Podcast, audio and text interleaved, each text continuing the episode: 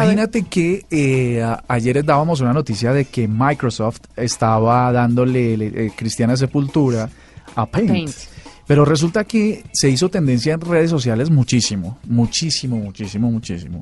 Y entonces eh, la gente terminó convenciendo a Microsoft de que saludara nuevamente el, o que echara para atrás la decisión.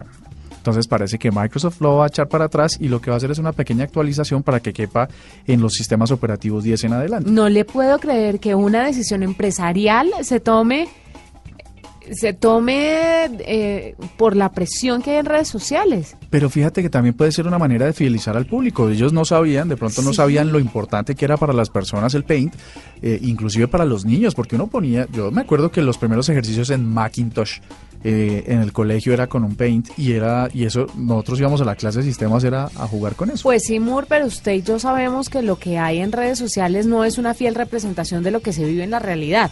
Bueno, entonces estarán tomando una decisión basada en un grupo muy pequeño de personas que de verdad utilizaron Paint. Seguramente mucha gente se unió a la conversación recordando lo que fue Paint en sus vidas, pero hoy no lo usen. Entonces, puede ser. ¿Cuál es la utilidad de eh, basarse en lo que digan las redes sociales para tomar una decisión empresarial? Me parece arriesgadísimo. Sí. O a no ser que esto haya sido una movida de pronto para darle vigencia. De mercadeo. Al igual que Carlos Vives y el beso robado y esas cosas que vienen hablando. ¿Sí? Tú no sabes que ahora hay una polémica enorme de la sobre la, el mercadeo que utiliza Carlos Vives en sus canciones. La primera fue que le robaron la bicicleta en la 15 con auto con 127 y era para promocionar y, y a los ocho días salió la bicicleta.